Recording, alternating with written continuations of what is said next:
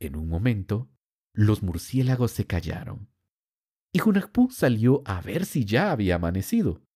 Y en ese momento fue decapitado. La Cultural es un podcast que busca hacer ese encuentro con los libros y la cultura. Desde Guatemala conversaremos sobre lo que nos interesa. Soy Ángel Elías y sean bienvenidos. En el capítulo anterior, los hermanos gemelos Hunahpu e Ishbalanque bajaron a Xibalbá para acudir al llamado de los señores del inframundo. Esos seres subterráneos creyeron que los vencerían fácilmente, pero no sucedió así.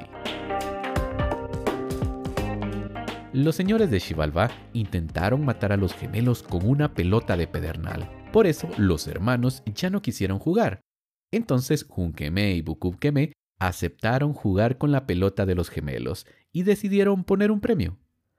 Los señores querían cuatro recipientes de flores, blancas, amarillas, rojas y un último recipiente de pétalos grandes. Aunque el juego estaba muy parejo, Hunahpu e Ishbalanque se dejaron ganar. Los señores de Xibalbá decidieron cobrar la apuesta y pidieron las flores. Tenían una noche para conseguirlas. Pasaron la noche en la casa de los Chayes. La segunda prueba de Xibalbá. Lo que se habría querido allí es que fueran despedazados por los Chayes. Que fuera rápido, según su deseo que murieran según sus corazones.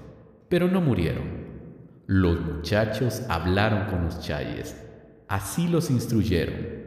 Esto es de ustedes, toda clase de carne animal, les dijeron los chayes, y estos ya no se movieron más. En su lugar se quedaron todos los chayes. En la casa de los chayes llamaron a las hormigas. Hormigas cortadoras, hormigas ganadoras, vengan entren todas. Vayan a traernos toda clase de flores que han ganado los señores.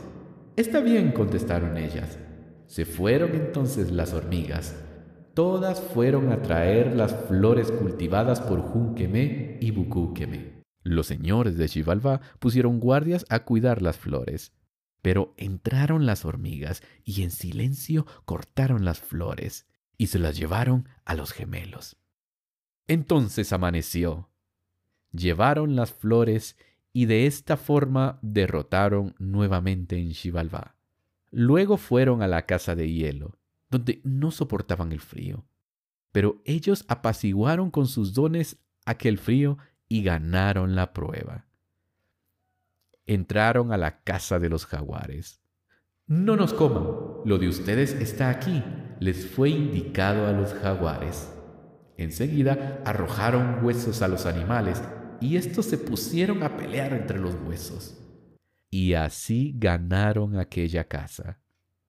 Luego fue el turno de la casa del fuego, pero tampoco fueron quemados. Sobrevivieron por su magia. Entraron a la casa de los murciélagos. Se metieron en sus cerbatanas para pasar la noche mientras los murciélagos volaban. Pero, en un momento, los murciélagos se callaron. Y Junakpu salió a ver si ya había amanecido. Y en ese momento fue decapitado. Su cabeza fue arrebatada y colocada en el juego de pelota. Ishbalanque, preocupado, convocó a los animales para pedirles que le llevaran lo que ellos comían. Llevaron piedras, hojas de milpa. Por último llegó el pisote y llevaba un chilacayote. De este hizo la nueva cabeza de Junajpú.